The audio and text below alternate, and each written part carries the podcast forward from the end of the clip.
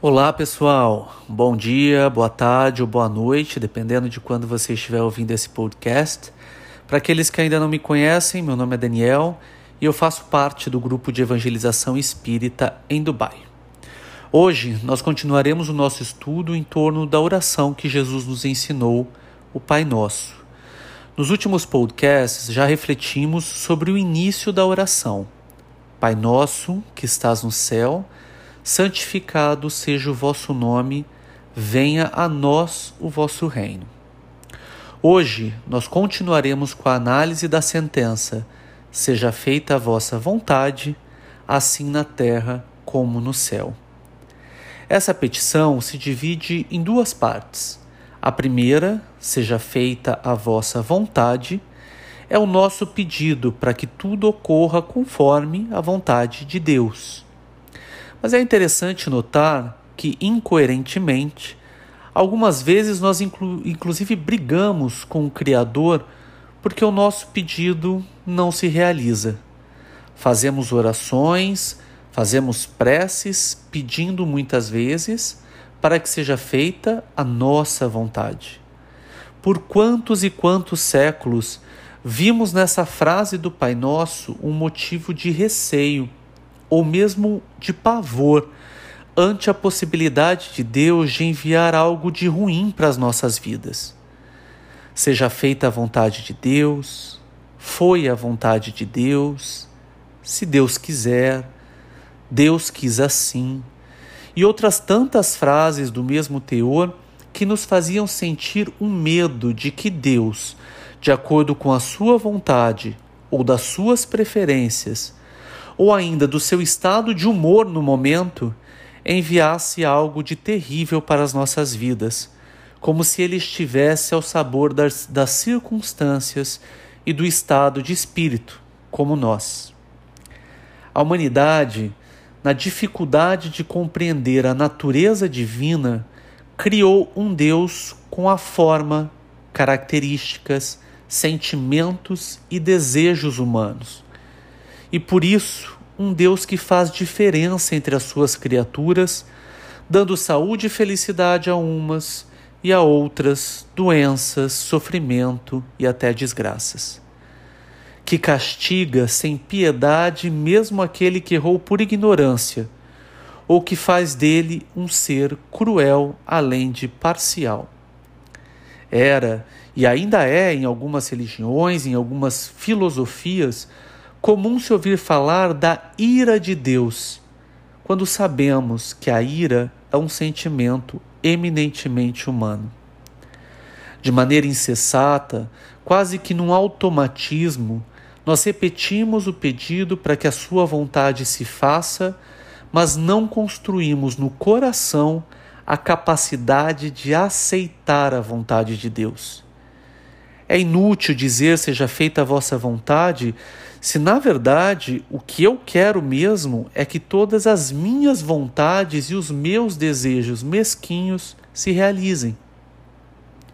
Ao desejarmos que a vontade de Deus se faça em detrimento da, detrimento da nossa vontade, nós temos que entender e sentir profundamente Deus como nosso Pai o que nos levaria a abrir mão da nossa vontade em nome de uma outra vontade?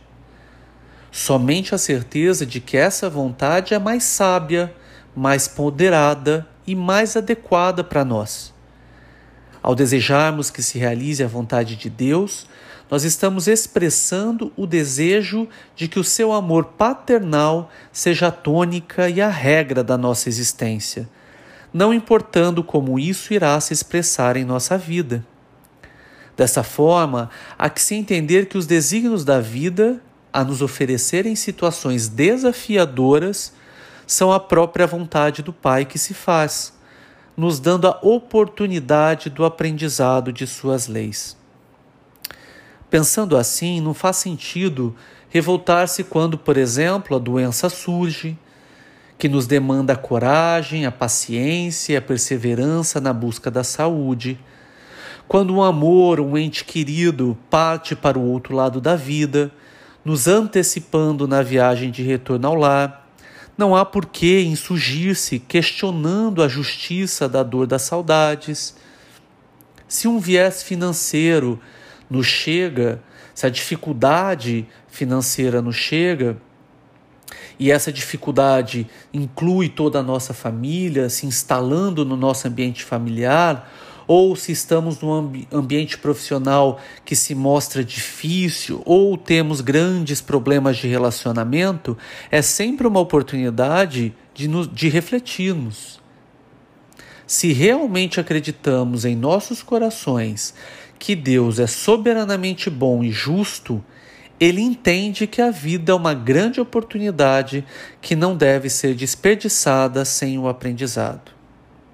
Quando pensamos dessa forma, as dores, as dificuldades, os desafios são lições que a vida, sob os desígnios de Deus, nos oferece, a fim de que compreendamos a cada passo dado um pouco mais da lei do amor.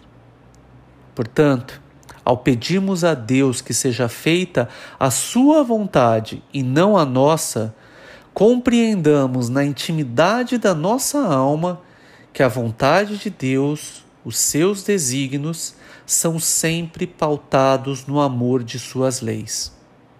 E por amor, Deus nos oferece oportunidades de aprendizado constantes, fazendo que, com que sejam enriquecedores todos os anos que estejamos aqui, dando à nossa vida um significado, que ela cumpra um desígnio maior para cada um de nós. Emmanuel, no livro Ceifa de Luz, no capítulo 44, nos ensina o seguinte: Rogamos a Deus a presença da felicidade em nossos dias, segundo a concepção com que a imaginamos mas somos, via de regra, portadores de certos defeitos que nos impediriam acolhê-la sem agravar as próprias dívidas.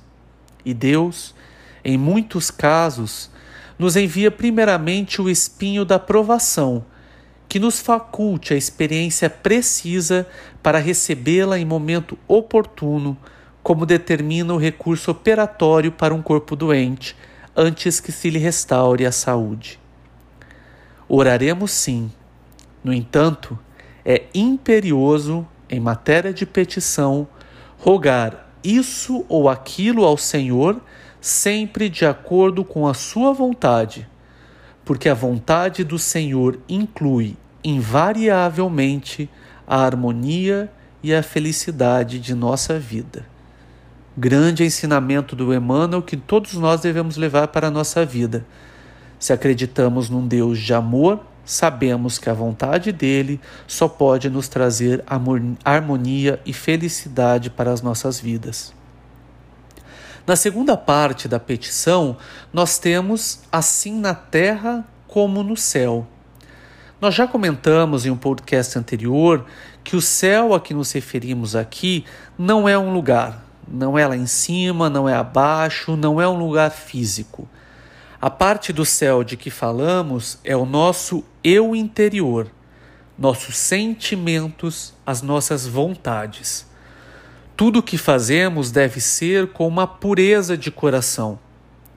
Podemos até errar e de fato sabemos que erramos muito, e erramos mesmo, continuaremos a errar pois o nosso caminho para a perfeição ainda é longo e difícil, mas temos que sempre buscar boas intenções. De nada vale ajudar um próximo apenas pensando no cantinho do céu que se está comprando. Nós sempre estamos nessa barganha com Deus. Jesus nos demonstrou, na parábola da viúva, que isso não importa. Mais vale um centavo dado de coração puro do que um milhão sem essa boa intenção. Vale aqui um lembrete: a pureza de coração não é perfeição de coração. Não devemos esperar de nós melhor atitude daquelas que somos capazes de dar.